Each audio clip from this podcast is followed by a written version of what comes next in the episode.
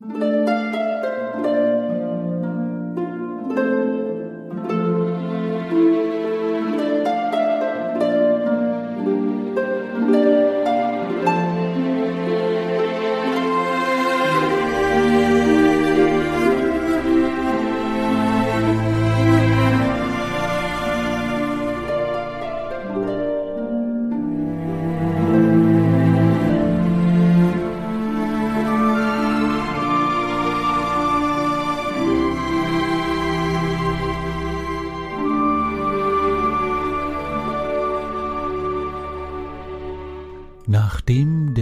Entschluss gefasst worden ist, tatsächlich in die Wüste Kom zu reisen, um das ominöse Amulett von Nigachur an den Ort zurückzubringen, wo es vermeintlich hin soll, auch wenn dieser Ort ein Punkt ist in einem eigenartigen Hologramm, gehen die Vorbereitungen los. Die Liste, die Shahim auf ein Papier krakelt, ist voll von allem, was man in der Wüste braucht, und besonders erregt sein Kopfschütteln die Kleidung und Garderobe der Schwafelheldinnen, die allesamt nicht dafür geeignet sind, einen langen Treck durch die Sanddünen und Wüste zu machen. Also werden sie allesamt neu eingekleidet, aber von ihren Sachen werden sie sich nicht trennen müssen, denn ab der Pforte von Kabash wird es sowieso eine Karawane geben, die Shahim und seine Gefährtinnen in die Wüste führt. Erstmal erholen sich die Schwafelheldinnen von den Strapazen des Abenteuers unter dem Nordlicht in Havena. Sie mieten sich beim großen Mast ein, denn sie wollen sowieso nicht in Kürze aufbrechen. Die namenlosen Tage stehen bevor. Und so endet das Jahr des zwölfgötterlichen Kalenders 997 nach Bosporans Fall mit viel Ruhe, viel Besinnung, Werkelei an diversen neuen Erfindungen, Schmökern in Büchern, über die Tierwelt und allen anderen möglichen Dingen. Lorana hat mit viel Freude alle Hände voll zu tun, Lysira die Eigenheitigen des Lebens im Mittelreich und in einer Stadt wie Havena beizubringen und näher zu bringen. Es ist aber auch die Neugier der Firnelfin auf alles, was sie nicht kennt. Sie dürstet nach dem Leben jenseits von ihrem Eispalast, das für sie zeitlängst eher als Gefängnis empfunden wurde. Die namenlosen Tage vergehen und man zieht sich zurück. Zusammen mit den anderen Bewohnern des großen Mastes verlässt man nicht das Haus. Auch wenn Shahim grummelnd diese Eigenart akzeptiert, zwingt er doch die anderen, die Feste zu Ehren Rastullas zu feiern, die zufällig genau in diesen Zeitraum fallen. Feiern ist ja allerdings ein Wort, das nicht gleichzusetzen ist mit dem, was man vielleicht unter Zwergen oder Lorana oder unter Mittelreichern versteht, denn es ist eher gezeichnet durch ein grimmes und ehernes, seriöses Frönen des bärtigen Gottes. Der ein oder andere Besuch bei Tyros Prahe steht auch bevor, aber schließlich ist der Tag des Aufbruchs gekommen. Mit viel Freude und etwas Wehmut wurde die Sommersonnenwende und das Greifen- und Praiosfest auch in Havena ein wenig gefeiert, denn schließlich feiert man vor allen Dingen das Ende der namenlosen Tage. Am zweiten Praios nehmen sich die Heldinnen auch noch Loranas Geburtstag als Anlass, ein wenig tiefer in die Becher zu schauen. Und nachdem auf den Tischen getanzt wurde, bis diese zerbrachen und man laut lachend endlich den großen Mast zumindest äh, für das Fußvolk schloss und bis in die Nacht weiterfeierte, ist der Tag des Aufbruchs gekommen. Der dritte Praios 998 nach Bosbarans Fall. Die Jolande ist vollgepackt mit Proviant, sowohl für die Überfahrt in den Süden als auch für alles, was man dann für den Treck durch die Wüste braucht. Leichte Kleidung, lockere Kleidung, luftige Kleidung, die dann vor der Wüste angelegt werden soll. Die Jolande legt ab. Van Keuteren ist froh darüber, die Besitzer des Schiffes wiederzusehen und erklärt ihnen, wie die Jolande in den Zeiten, wo sie hier nur vom Dock liegt, doch hätte etwas verdienen können mit Handelsreisen nach Torwal oder vielleicht runter zu den Zyklopeninseln. Eine Überlegung ist es wert. Doch erstmal dient die Jolande wie immer den Herumschiffern von den Abenteurern zu dem Ort, wo sie als nächstes hinwollen. Also führt der Weg an der Küste von Westaventurien entlang, vorbei an den Windhagbergen, wo der Wind der sieben Winde, der von Westen kommt, die Segel aufbläst und sie flugs nach Süden treibt. Es geht vorbei an Bethana, an Terubis und Belhanka, bis man schließlich in Tovankis anlegt. Hier werden noch einmal ein paar letzte Rationen aufgefüllt und dann geht es den kurzen Weg Richtung hohe Eternen und Goldfelsen, die ihrem Namen alle Ehre machen und tatsächlich, sobald man die Pforte von Kabasch passiert hat, immer wieder abends ein beeindruckendes Schauspiel von goldglitzerndem Sonnenschein bieten. Nun, da die Heldinnen tatsächlich den Weg in die Wüste Kom wagen, möchte ich an dieser Stelle etwas zitieren aus dem Werk Die tödliche Kom, Sand, Salz und Sonne von ca. 360 vor HL.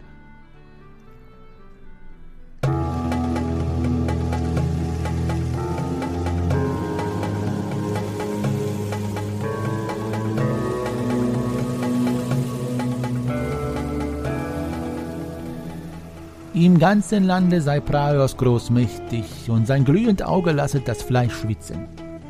Kriegest du darauf einen tüchtigen Brand und solltest trinken viel und stetig. Doch sei auch Effert dem Tulamit nicht wohlgesonnen und machet ihm das Wasser brackig und sunder. Darum solltest du dein Wasser sieden, ehe du es trünkest, auf dass du dir nicht einen wüsten Durchmarsch holest oder die Unara Jagd oder was der Namen mehrere sind für jenes Übel oder erwürbest dir ein Wassermelon, dero es selbst in den Wüsten in deren Oasen gebet. Da aber das Fleisch schwitzet, wird auch das tote Fleisch übel. Darum solltest du dein Speis gedorret kaufen, als da sei vom Biedenhocker, vom Schwein und von dem Bocke. Schier nicht genüglich kann ich verweisen darauf, dass man zum mittäglichen Hitz der Ruhe pfleget. Sehet man Tula mit Biedenhocker und Rindviech gleicherhalben drunter der Palmbaum liegen als wie tot, und jene wischend wohl, was sie tun. Wer die zwei Stunden zum Mittag wandert oder gar sich plaget an der halben, den haut um Großprajosch als wie ein Baum. Uns Wolfhard ein Recke zu Angba und Chuen von einem Mannsbild hat es darauf umgehauen und war dumm im Haupte als wie ein Biedenhocker für zwei Tage. Haben sie einen heißen Wind genannt, des Rastuls Odem, der gehet nur wenig im Tag im Jahr gen Sonnenaufgang, aber ist der schlimmsten einer. Der rote Sand von der Wüste steiget dir in die Augen und zwischen die Zähne und die Hitze macht dein Blut kochen. Sei solch Rastuls Atem für den Tulamit wie Braios als wären die Tag des ohne Namen für unsere Haben sie keinerlei Lust an gar nicht und sind grantig und kampflustig als wie ein alter Hund.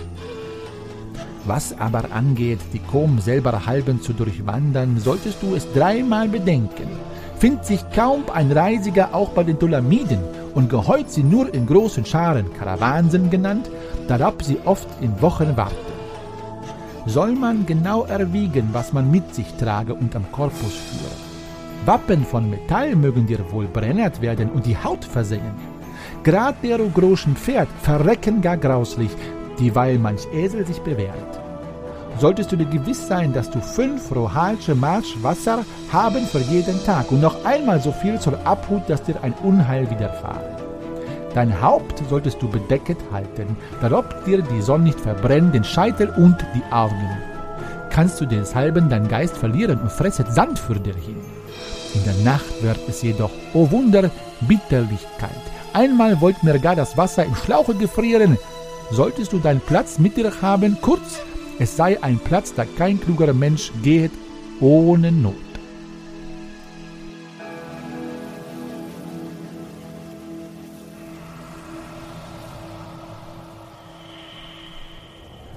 Shahim kommt gar nicht hinterher, den Schwafelheldinnen zu erklären, wie sie das Wasser rationieren sollen, wie sie sich vor der Sonne schützen wollen, welche eigenartigen Kreaturen im Sand umherfleuchen, von denen man sich bloß nicht in den großen Zeh stechen lassen soll. Und der Weg führt, Gott sei Dank, noch immer durch den westlichen Teil der Komwüste, wo eine Oase an der anderen mündet und grenzt. Die Oase Achan, die Oase Terek und schließlich die Oase Sheba.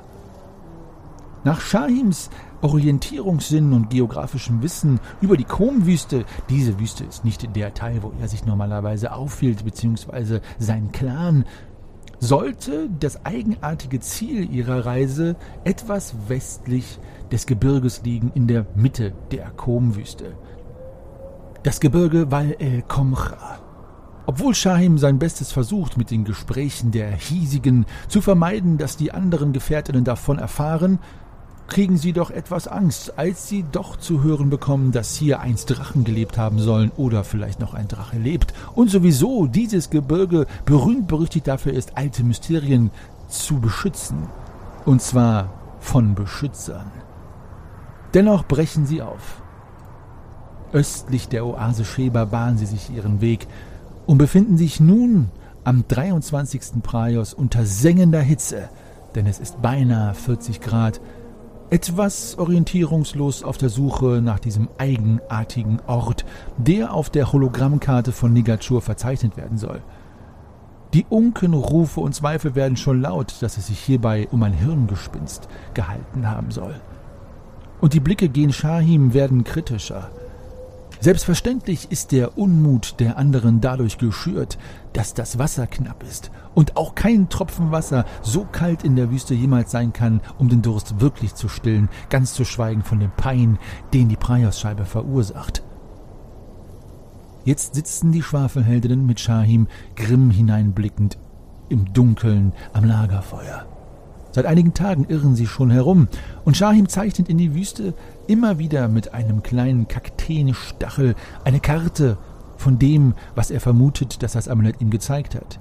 Dieses hält sich übrigens etwas stoisch geschlossen, dabei wäre es gerade jetzt wichtig, noch einmal die Karte zu sehen. Doch die Gefährtinnen trauen Shahim und halten zu ihm. Sie wissen, er wird sie irgendwann ans Ziel bringen. Doch welche Kräfte werden sie noch haben? Wie viel Kondition wird noch übrig sein, wenn sie dann schließlich vor diesem Ziel stehen? Und wird es sich dabei um einen kleinen Schrein handeln? Vielleicht einen Felsen in Form einer Echse? Oder etwas ganz anderes, das den Schwafelheldinnen viel mehr abverlangt, als sie jetzt zu hoffen oder zu ahnen glauben? Es wird sich zeigen.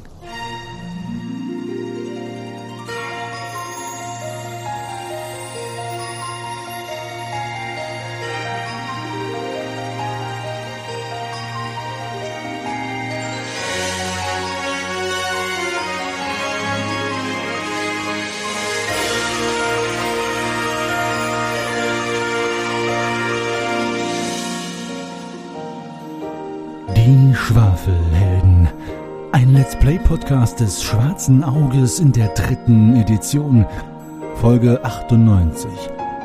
Durch das Tor der Welten oder die Gefangenen des Sternenmeeres. Der erste Teil.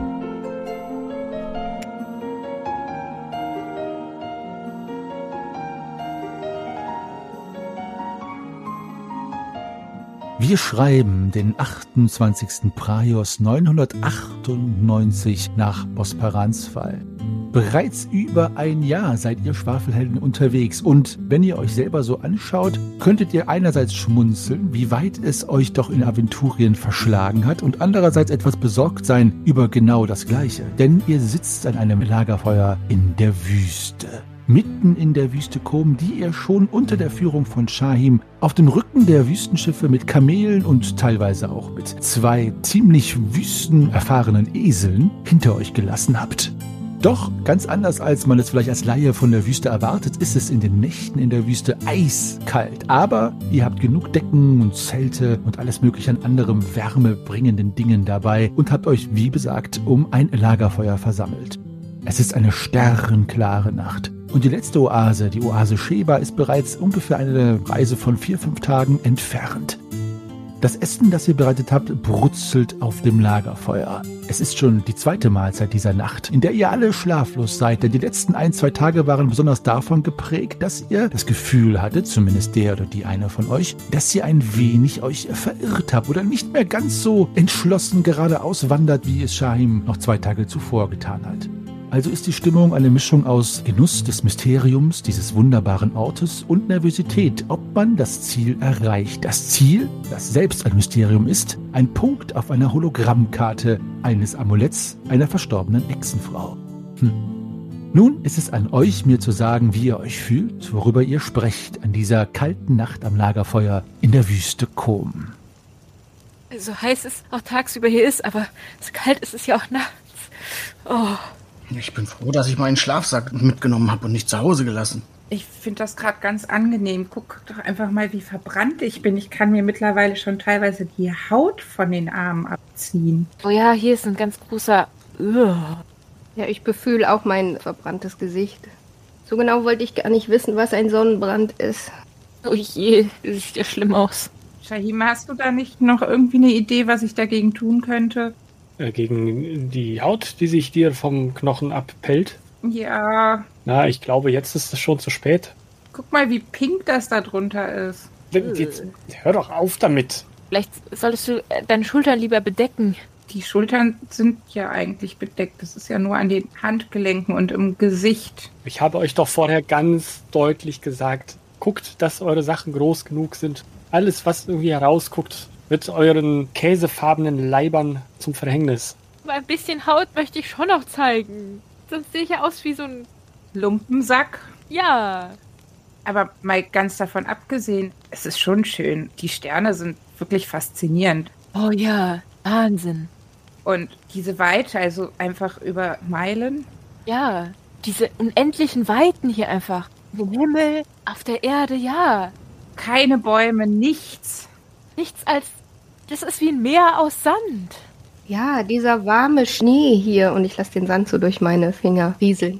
Ha, es lässt sich nur so schlecht daraus Tee kochen. Und auch keine Schneebälle. Und mir zerfällt der Sand durch meine Finger. Guck mal, sogar der Polarstern ist noch da. Obwohl es den Polardiamanten gar nicht mehr gibt. Oh, da war eine Sternschnuppe. Darf man sich da nicht was wünschen? Ich habe schon so viele Sternschnuppen gesehen hier, ich weiß gar nicht mehr, was ich mir noch wünschen soll. Ach, pff, sind denn alle deine Wünsche schon in Erfüllung gegangen? Also ich wünsche mir, dass wir bald zu unserem Ziel kommen. Shahim, wie weit ist denn das noch? Du sagtest doch, wir müssten längst da sein. Ja, das. Ja, ich hole so äh, etwas verträumt aus der Tasche dieses Amulett raus und, und wiege das so in der Hand und drehe es von der einen Seite auf die andere Seite, guck da etwas Geistes verloren drauf. Ja, eigentlich müssten wir längst da sein. Ich verstehe es auch nicht. Zeig doch noch mal die Karte. Ihr hat sich sehr schwer verdächtig die letzten Tage nichts mehr mitgetan. Summt es denn noch? Nein, es ist, als wäre es einfach nur ein, ein Stück Schmuck. Vielleicht heißt das ja, dass wir da sind. Ja, aber hier ist alles so, wie ich die Wüste kenne. Hier ist nichts, nichts Besonderes. Außer die Wüste selbst. Äh, Lorana, kannst du mal, ich halte ihr eine Haarbürste in die Hand, kannst, kannst du mal gucken, ob du den ganzen Sand da rauskriegst? Ui, hier aus deiner Mähne. Okay, ich versuch's. Bitte. Und es raschelt und knirscht. Ich klettere aus meinem Schlafsack raus und gucke mich mal so um überall, ob ich irgendwo was leuchten sehe oder so, was auf diesen Punkt hindeuten könnte, ob wir vielleicht doch schon da sind. Macht bitte mal alle eine Gefahreninstinktprobe, außer Greifax eine Sinnesschärfeprobe und außer Nalle Fahrenlieb eine Tierkundeprobe. Und dann sagt mir, welche Würfe euch gelingen bei diesem neuen Abenteuer. Also drei Proben willst du jetzt haben. Nee, ich will von allem Gefahreninstinkt, außer von Greifax kein Gefahreninstinkt, sondern Sinnesschärfe. Und von Nalle kein Gefahreninstinkt, sondern Tierkunde. So, so, jetzt verstehe ich. Die einzige Gefahr ist, Nalles verknotete Haare nicht auch rauszureißen. Sinnesschärfe erfolgreich. Gefahreninstinkt ist erfolgreich. Gut, Ich hab's auch geschafft, trotz 20. Ja, hab's auch geschafft. sehr gut. Ich sage euch jetzt, was ihr dadurch an äh, Kenntnis gewinnt und das passiert alles gleichzeitig, wenn ihr gleich das ausspielt, ja? Greifax, du siehst über einer Dünenkuppel Lichter flackern und du denkst, es ist wieder einmal ein Lichtspiel oder eine Mirage und kneifst deine sandverseuchten, äh, hätte ich fast gesagt, verdreckten Augen zusammen, bis du dann tatsächlich bemerkst, dass es kleine Lichter sind wie Fackeln oder ähnliches, die sich über die Dünenkuppe schälen. Das siehst du gleich. Nalle, du bemerkst, dass die Kamele unruhig sind. Das erste Schnauben fällt dir noch nicht auf, das zweite lässt deine Stirn runzeln und das dritte lässt dich aufhorchen. Die Tiere werden unruhig. Irgendetwas oder irgendjemand wird sich nähern oder das Wetter verändert sich zu euren Ungunsten. Das könnte auch sein.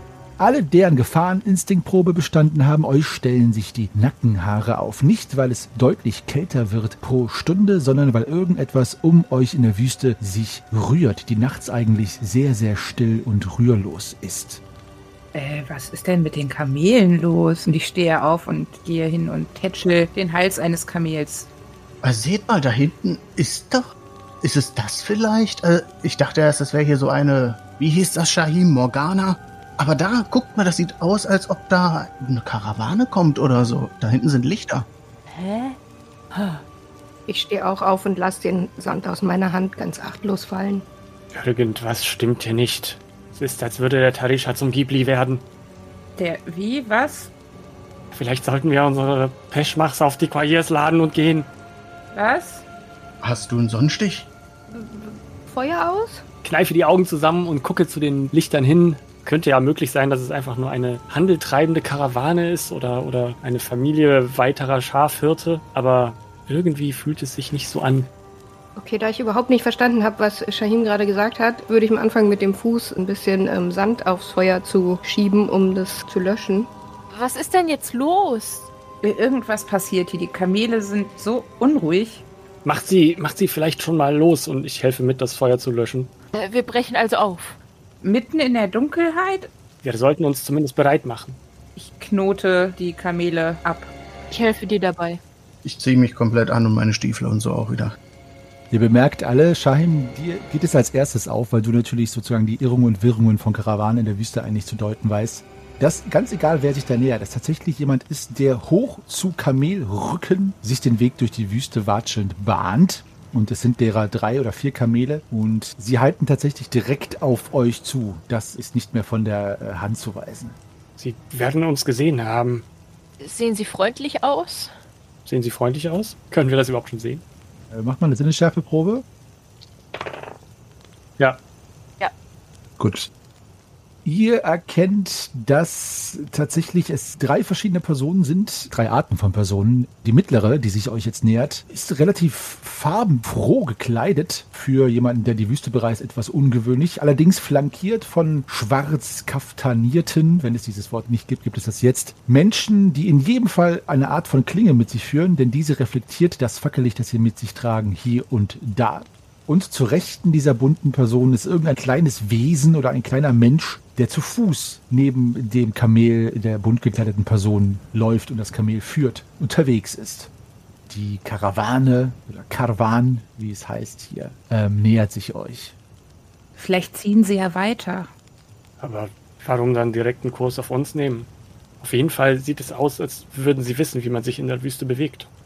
Vielleicht wollen die ja nur mal Hallo sagen. Vielleicht hat der Sultan Durst. Oh. Sehr schön. Oh mein Gott. Ich dachte schon, es kapiert keiner. Doch, ich musste mir schon Sachen verkneifen. Das muss raus, Mia. Verkneifst dir nicht. Den muss man nehmen. Den muss man nehmen. Super gut. Ja, so. Kontenance. Gut, die Karawane nähert sich euch nun auf ungefähr 20, 15 Schritt. Ich sag mal so, sie prischt nicht auf euch zu und die Waffen, es sind Kunchoma, diese riesigen Waffen der Novadis, die diese, ja, Kämpfer und Kämpferinnen bei sich tragen. Sie haben sie zwar in der rechten Hand, aber sie sind auf ihren Knien gelagert, während sie auf den Kamelen sitzen. Also es ist eine Gebärde, die dem dient, euch zu zeigen, dass diese Waffen da sind, aber es ist keine Drohgebärde. In der Mitte die Gestalt trägt ein ja, rötliches Gewand mit einem bläulichen Schleier, der über der Nase liegt und nur die Augen freigibt, die von einem knalligen Grün sind, beinahe wie ein leuchtender Smaragd. Und auf der hohen Stirn sitzt eine wundervolle schwarze Pracht von Haaren, die zu mehreren Dutz zusammengebunden ist und nach oben absteht. Die Augen sind auch stark geschminkt. Shahim, mach mal bitte eine Intuitionsprobe. Die mache ich gleich, aber ich würde auf jeden Fall erstmal den sich noch langsam auf uns zubewegenden Kamelreitern zurufen. Yay! Rastula alaikum. Und Intuition. Äh, oh, Oh, das ist entweder eine 1 oder eine 20 bei Merlin. es war eine Eins. Okay, alles klar. Du erkennst jetzt schon, um wen es sich handelt. Und dir rutscht alles Mögliche in die Hose. Du kannst dir die Organe gerne selbst zusammenstellen. Außer meine Augenbrauen, weil die äh, stoßen hinten an meinem Nacken an. Genau, also die Augenbrauen verhalten sich quasi diametral zu den Organen. Schön. Shahim, was ist denn mit dir los? Bei Rastullas Lockenpracht, ich glaube es nicht. Und ich gehe auf dieses bunt gekleidete Kamel mit ausgestreckten Armen. Äh, was ist denn jetzt los? Ist das Rastula selbst, der da auf uns zukommt? Freunde, Freunde, Freunde, ich hatte euch doch erzählt von früher. Das, das ist sie, das ist sie. Und ich laufe weiter. Wer? Und die Dame, die dieses mittlere Kamel beritten hat, steigt ab. Und sie ist in ihrer ganzen weiblichen Form und Pracht, von welcher Schöpferin auch immer den Dünen der Wüste nachempfunden, sage ich mal jetzt so ganz salopp. Auch sehr schön. Der kleine Mann, der daneben ihr steht, ist ein wieseliger kleiner Kerl, der auch alles ums Gesicht gebunden hat, was er an verdreckten Tüchern hat und nur seine lange spitze Nase hinausschaut und seine Augen, die zusammengekniffen sind und knopfgroß sind. Er hat einen gebeugten Gang und beäugt dich etwas skeptisch, Shahim, als du auf diese Dame zuläufst. Und die anderen, diese ja, flankierenden schwarzen Reiter, blicken stoisch auf euch, auf die anderen, aber auch nicht bedrohlich, aber aufmerksam. Die Dame, zu eurem Erstaunen, nimmt Shahim in die Arme, drückt ihm einen Kuss auf und dann mit einem Knallen, das über die Dünen ein Echo hervorbringt, das wohl noch bis zur Oase Sheba zu hören ist, eine saftige Ohrfeige direkt hinterher. Ich beug mich zu Greifax runter und frage, deine Großeltern?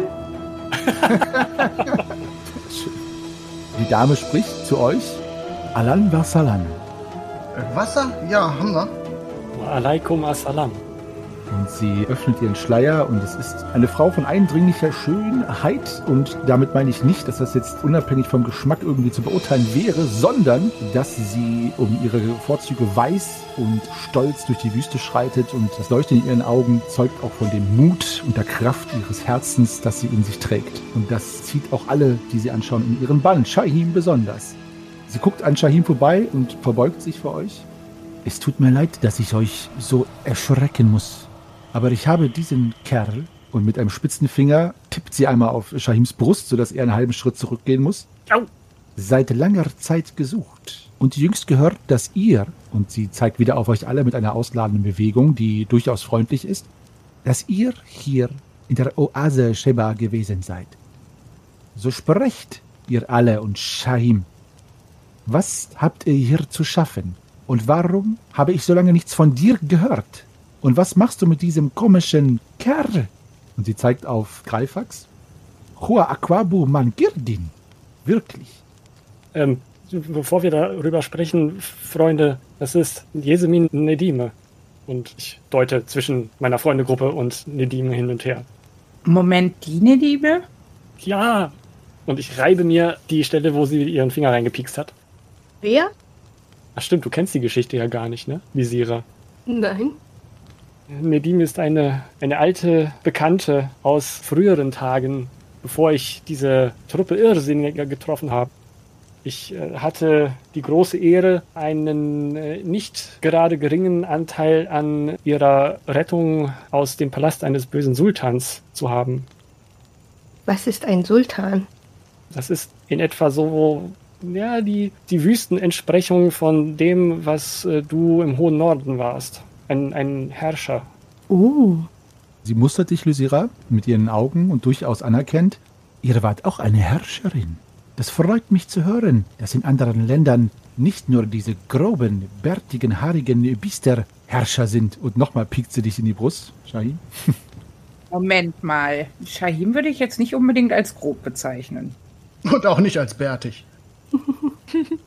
Er hat mehr befreit als nur mich. Mein Herz war kalt. Jahrelang lag es erkaltet, bis er durch seine Befreiung mir gezeigt hat, was es bedeuten kann, dass ein Mann sein Leben für mich aufs Spiel setzt. Und dann ist er einfach getürmt, obwohl ich mich ihm anbieten wollte, als, als, äh, glaubst du etwa, ich hätte dich nicht wie ein Irrjad-Saal überall hin verfolgt? Du, Kerl! Nun sagt mir, was ihr hier treibt, und dann lasse ich euch ziehen. Und Shahim, ich habe für dich ein Kamel mit dabei, damit du mit mir zurückleiten kannst. Moment. Sch- Scheim, stimmt das? Willst du uns verlassen? Mitten in der Wüste? Ich ziehe auch nur eine Augenbraue hoch. Na, Wir, wir sind doch, wir haben doch einen Plan, Nedim, du musst verstehen, ich, ich konnte damals nicht bleiben. Wäre ich geblieben, ich hätte dein Herz gebrochen. Wieso hättest du mein Herz gebrochen, Shahim? Ja, weil die, Ich beug mich zu Nalle und sag, ich glaube, er ist gerade wieder dabei.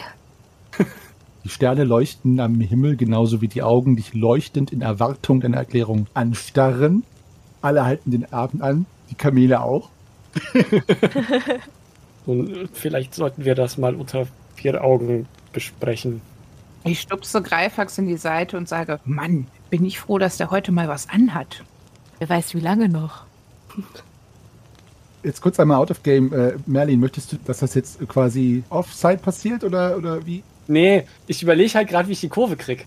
Weil ich mir ja seit Jahren schon äh, des Grundes bewusst bin, warum Shahim sie nicht zur Braut genommen hat. Gut, aber ich meine nur, wie du das am liebsten ausspielen willst. Du kannst natürlich mit ihr auch zur Seite gehen und die anderen werden es nie erfahren oder die HörerInnen. Das geht auch. Ich will dich da jetzt nie zu zwingen, aber sie kann auch darauf bestehen, dass du es hier vor aller Leute sagst. Das musst du aber äh, mir sagen.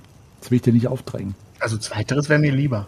Ja, ja, aber ich habe jetzt gerade Merlin so ein bisschen in die Ecke. äh, Was zweiteres? Was wäre zweiteres dir lieber? Dass Nadine darauf besteht, dass du es. Dass ich äh, offen ausspreche. Ja, Ja, Also ich habe gerade die Chips rausgeholt. das Popcorn. Ja. Also, Merlin, sag's mir. Äh, also ich, ich tippe von einem Fuß auf den anderen, irgendwie schaue beschämt nach unten und ähm, äh, ein, ein Geschöpf wie du, liebe Nedime, ist äh, nun nicht das, von dem ich geträumt habe, mein Zelt zu teilen, was nicht an dir liegt. Aber ähm, ihr seid nicht mein, ähm, ihr seid nun wahrlich nicht mein, äh, mein Beuteschema. Sie mustert dich, Shahim, guckt an sich herunter, guckt dich einmal an. Ich verstehe euch richtig, dass ihr lieber einen Kundschaller beiwohnen würdet, als mit mir ein Zelt zu teilen? Ich blicke weiterhin auf den Boden und sage ganz leise, äh, das verstehst du wohl richtig. Und sie guckt dich an. Es ist schade, dass der erste Mann, der ehrlich zu mir ist, nicht der richtige für mich ist. Es tut mir sehr leid. Sie geht einen Schritt zurück, guckt zu ihren Wachen, die greifen fester um ihre Klingen und die alle werden schnell etwas nervös. Dann hebt sie die Hand und dann streckt sie dir die Hand entgegen. Erwartet sie jetzt, dass ich sie nehme? Oder erwartest du jetzt, dass ich die Hand nehme?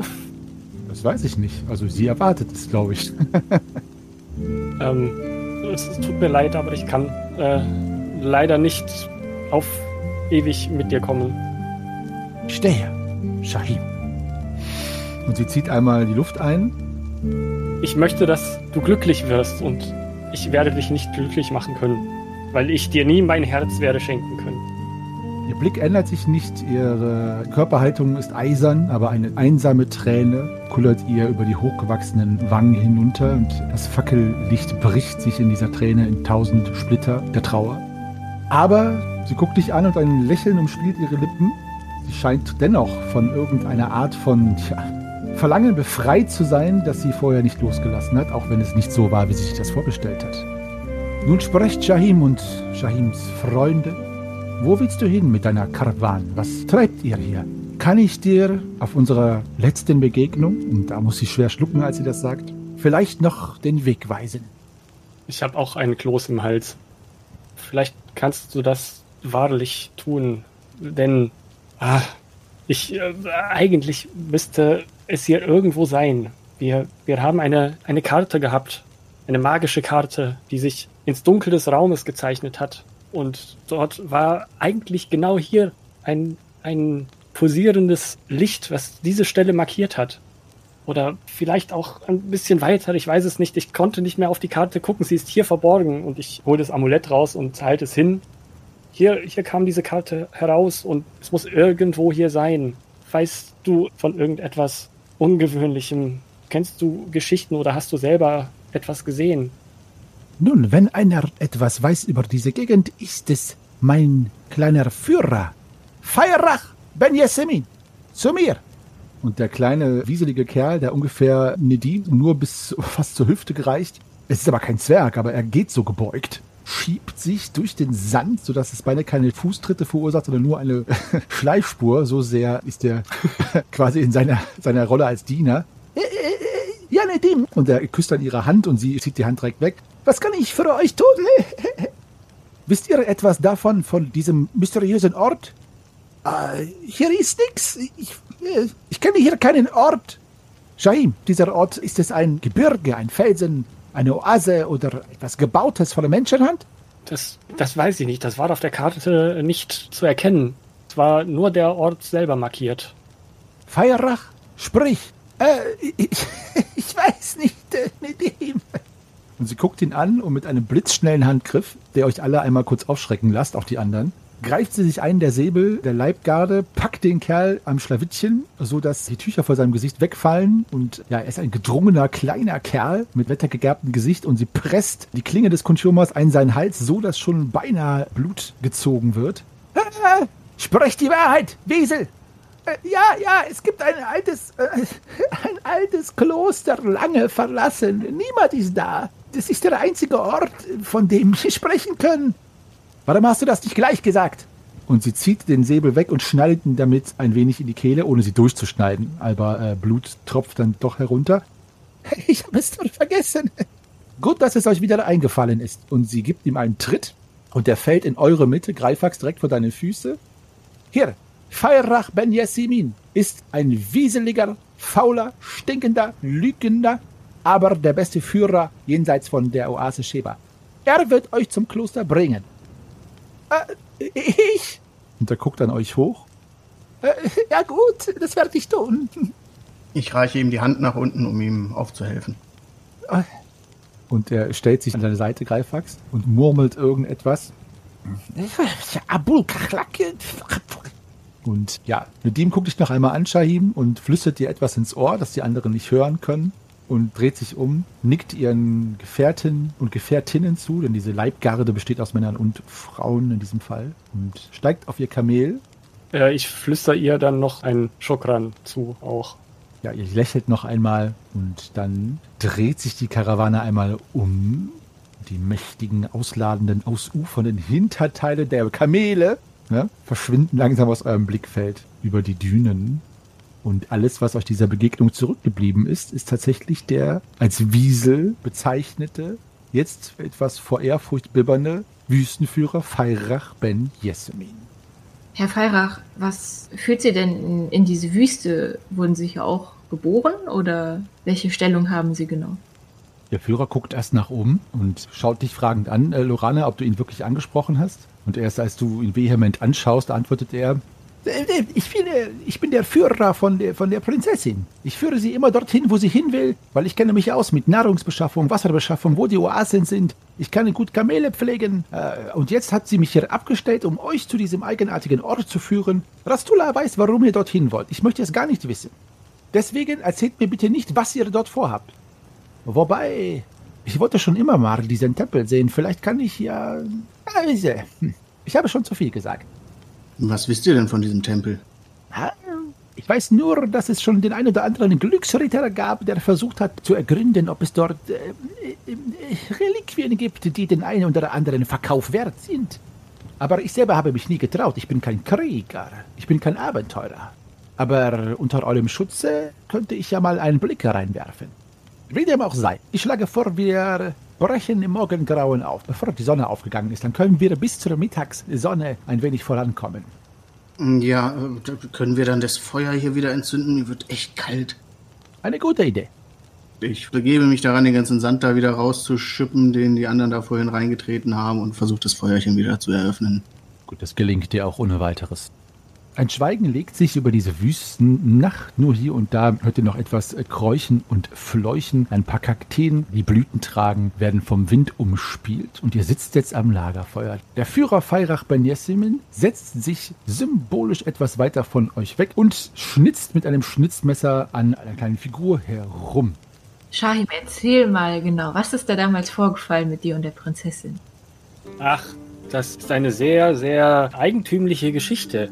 Ich war, bevor ich euch traf, bereits sehr abenteuerlustig und bin dem Ruf eines, ja, eines Auftraggebers gefolgt, sozusagen. Eine gefangen gehaltene Prinzessin, die ihr nun kennengelernt habt, aus den Fängen eines verfluchten Sultans sozusagen zu befreien. Oh. Und äh, naja, was soll ich sagen? Es ist mir geglückt. Ich habe auf dem Weg ein paar sehr interessante und ähm, eigentümliche Begegnungen gehabt. Und du bist dann einfach in diesen Palast reingestolpert? Naja, was heißt reingestolpert? Ähm, ja, irgendwie schon. Also, es ist ja nicht unüblich, dass das Volk die zugänglichen Bereiche von Palästen betritt. Bei Lysira war das ja auch gar nicht so unüblich. Da ist es ja ganz ähnlich gewesen. Und naja, wenn man dann im richtigen Moment die richtige Tür erwischt, kann man auch in die nicht ganz zugänglichen Bereiche vordringen. Und warum bist du da nochmal getürmt? Ich meine, die Prinzessin war jetzt schon hübsch und also kannst du mir das nochmal erklären? Ich stehe da auf dem Schlauch. Auf dem Wasserschlauch. Hm, Prinzessinnen sind jetzt nicht so ganz das, was ich mir unter einer Bindung vorstelle. Was stellst du dir denn vor? Ja, ich weiß nicht. Vielleicht, wenn sie mir mal ihren Bruder vorstellt. Ich ziehe sehr erstaunt eine Augenbraue hoch, weil ich damit nicht gerechnet hatte. Ah, nun verstehe ich auch, woher dein hervorragendes Talent zum Schneidern kommt. So viel zum Happy Pride Month, liebe Zuhörerin. Ähm, äh, ich gucke die anderen an. Wusstet ihr das? Na, woher denn? Bei den Abenteuern kommen wir so selten dazu, uns mal über Privates zu unterhalten. Ja, es gab einfach nie irgendwas zum darüber berichten. Aber deinen potenziellen Prinzen hast du also noch nirgends gefunden? Hm, nee. Den finden wir schon. Ja, kommt Zeit, kommt Prinz. Na, vielleicht ja schon jetzt im Tempel. Da finden wir bestimmt nur wieder irgendwelche komischen Kreaturen. Ja, verflucht sollte er nicht sein. Vielleicht ist es ein Liebestempel. Hm. Also, das wüsste mein Clan, wenn es hier einen Liebestempel gäbe. Wo wir jetzt gerade so über dich reden, fällt mir auf. Ich weiß wirklich eigentlich überhaupt gar nichts über dich. Willst du irgendwie mal ein bisschen was von dir erzählen, wo wir schon in deiner Heimat unterm Sternenhimmel sitzen? Ja, natürlich. Allerdings musst du wissen, ich schaue in den Sternenhimmel. Wir sind eigentlich noch gar nicht so nah an meiner Heimat. Das äh, wären noch einige Tage Marsch, bis wir da wären, weiter Richtung Osten. Und hier drüben sind auch die Strecken zwischen den Oasen so weit. Ich komme ja aus einer äh, Schafzüchterfamilie. Vielleicht daher auch irgendwie, äh, wir haben viel Wolle geschoren und so. Das wird hier nicht so viel praktiziert. Also hier habe ich mich eher weniger rumgetrieben. Aber ja, was willst du denn wissen? Hm, hast du Geschwister? Ich habe zwei, äh, zwei wunderschöne äh, Schwestern. Die habe ich auch. Das ist für einen Zwerg sehr ungewöhnlich. Ich weiß nicht, wie das bei euch ist. Ich habe nur eine. Habt ihr alle nur Schwestern? Ich weiß jetzt nicht, wie es bei Grimm aussieht, aber anscheinend. Ich bin ein uneheliches Kind. Also weißt du nicht, ob du welche hast. Also hast du vielleicht auch ganz viele. Vielleicht seid ihr verwandt. Warum bist du denn eigentlich ins Abenteuer gezogen? Naja, schau dich halt doch mal hier um. Hier gibt es so viel nicht. Ja, aber du schwärmst doch immer so von, von dieser Landschaft. Ja, die ist ja auch wunderschön. Aber passieren tut hier nicht viel. Ja, ich weiß, was du meinst. Ich mag den Wald auch sehr gerne, aber irgendwie war es da langweilig. Ich habe die Schafe nach Osten getrieben, nach Hayabit. Dann habe ich sie wieder nach Westen getrieben, nach Al-Rifat. Und man hat sehr viel Zeit in der Wüste nachzudenken, weil die karge Schönheit der Wüste einem so wenig Abwechslung bietet, dass man viele Murmeln frei hat, um Gedanken zu haben. Und natürlich, das ist meine Heimat, deswegen werde ich es immer schön finden, aber es birgt auch eine gewisse Langeweile. Gerade das Handwerk des Schafhüters ist halt ein wenig abwechslungsreiches und es gibt unter den Novadi große, große Krieger, die immer meine Vorbilder waren. Und naja, da wollte ich doch irgendwie ein wenig mehr in deren Fußstapfen treten als in die meiner Eltern. Ja, ich kann das sehr gut verstehen. Ich seufze und eine klitzekleine Träne fließt aus meinem rechten Augenwinkel herunter, aber unter meinem Tuch sieht man, wie sich mein Wangenknochen etwas hebt und es ist eine kleine nostalgische Träne der Freude. Ich würde sagen, wir könnten ja diese rollende Träne vielleicht auch dazu nutzen, dass ihr euch entsprechend in eure Schlafsäcke und was auch immer dabei habt einrollt. Denn schließlich erwartet euch auch noch das Abenteuer. Hoffentlich, falls euch der Führer denn dorthin bringt. Feirach Ben Yessim gähnt sehr demonstrativ und rollt sich in einen alten grauen Motten oder was auch immer das wüstentechnische Äquivalent dieser Tiere ist, zerfressene Lappen ein und schläft ein.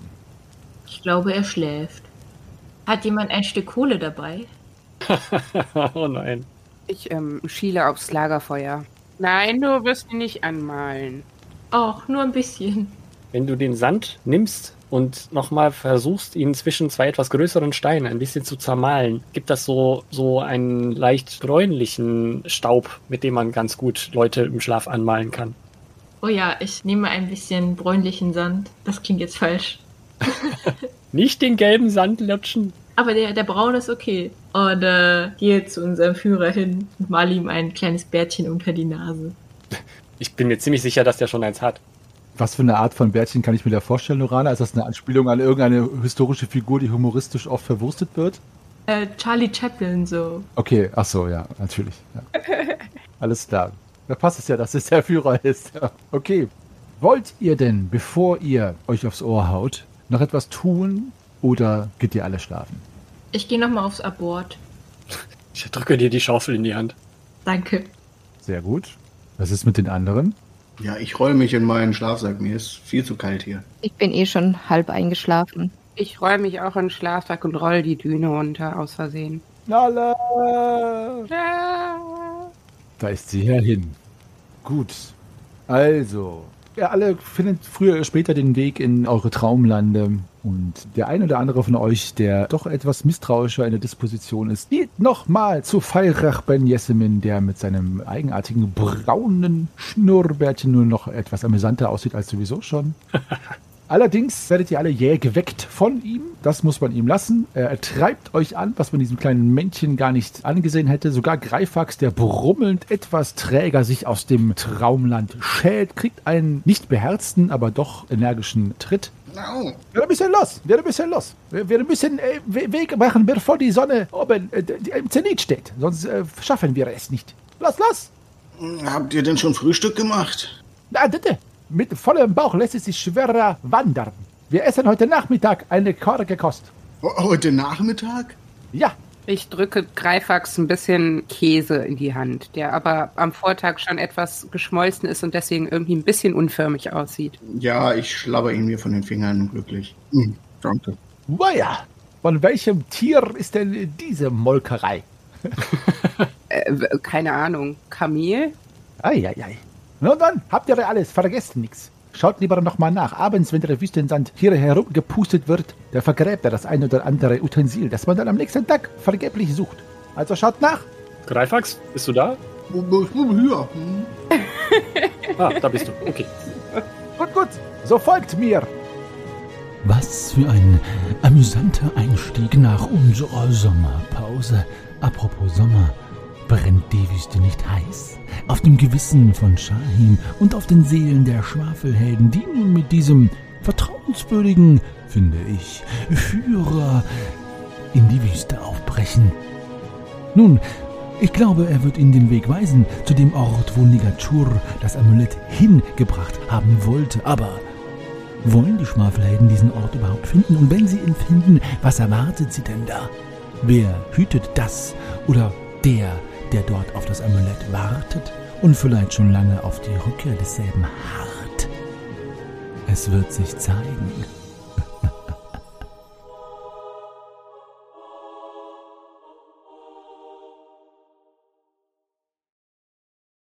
Wie sagt man bei uns im Rheinland? Nee, was ist das schön.